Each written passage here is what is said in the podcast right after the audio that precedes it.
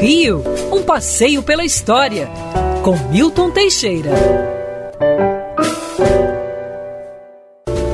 Bom dia, Mário. Bom dia, ouvintes. Tenham todos uma ótima semana. Tivemos nosso primeiro grande feriado municipal, feriado de São Sebastião, e é o mais antigo da cidade. Sabe que ele já era comemorado em 1566?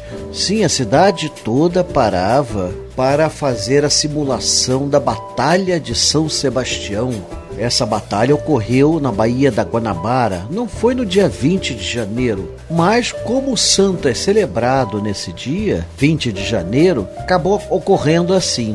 São Sebastião é o padroeiro do Rio de Janeiro por motivos políticos. Nós não tínhamos aqui grandes devotos de São Sebastião. A maior parte dos moradores do Rio de Janeiro eram pessoas assim que não, não ligavam muito para a religião.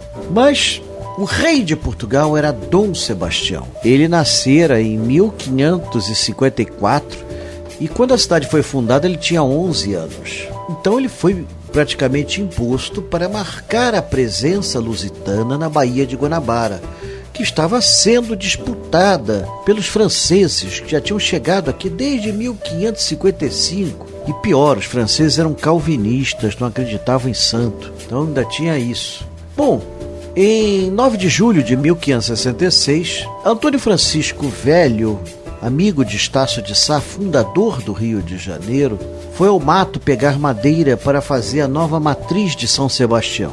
Ele foi aprisionado pelos índios e torturado. O governador e capitão Mor Estácio de Sá organizou uma expedição para salvá-lo.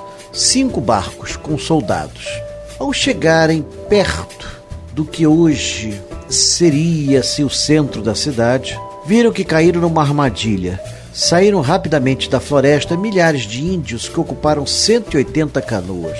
Nossa, que loucura, né? 180 canoas de índios contra 5 canoas de portugueses. Os portugueses seriam massacrados, dentre eles o próprio governador Estácio de Sá. Estava mais do que certo isso. Mas por incrível que pareça, os portugueses venceram. Colocaram então na história que apareceu nos céus um rapaz com roupa metálica. E como era o padroeiro da cidade e a madeira era para fazer a matriz de São Sebastião, acreditou-se que era o santo São Sebastião. Então essa é a história oficial. Porém, em 1627, Frei Vicente do Salvador contou outra história. Ele entrevistou antigos moradores da cidade e eles disseram que na Batalha das Canoas realmente os portugueses se deram mal. Iam perder, mas aí ocorreu um fato interessantíssimo. A canoa de munições dos índios inimigos explodiu. Ao explodiu, assustou a esposa do cacique, que correu para dentro do mato. O cacique correu atrás da esposa. Os índios correram atrás do cacique. Resultado, os portugueses ganharam a batalha por WO.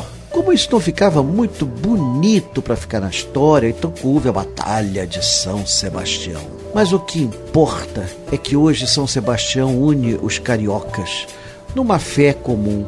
Até os que não acreditam nele gostam da procissão, que é bonita e que começa lá na Tijuca, com a velha imagem de Estácio de Sá, que é trazida para o centro. Quem quiser ver essa antiga imagem poderá vê-la na nova Catedral de São Sebastião, ali na Avenida Chile, aquele prédio de concreto. É uma imagem muito bonita que mostra o santo herói, mártir da religião, que acabou sendo o nosso padroeiro como quase que por acaso. Mas não se engane, não se engane.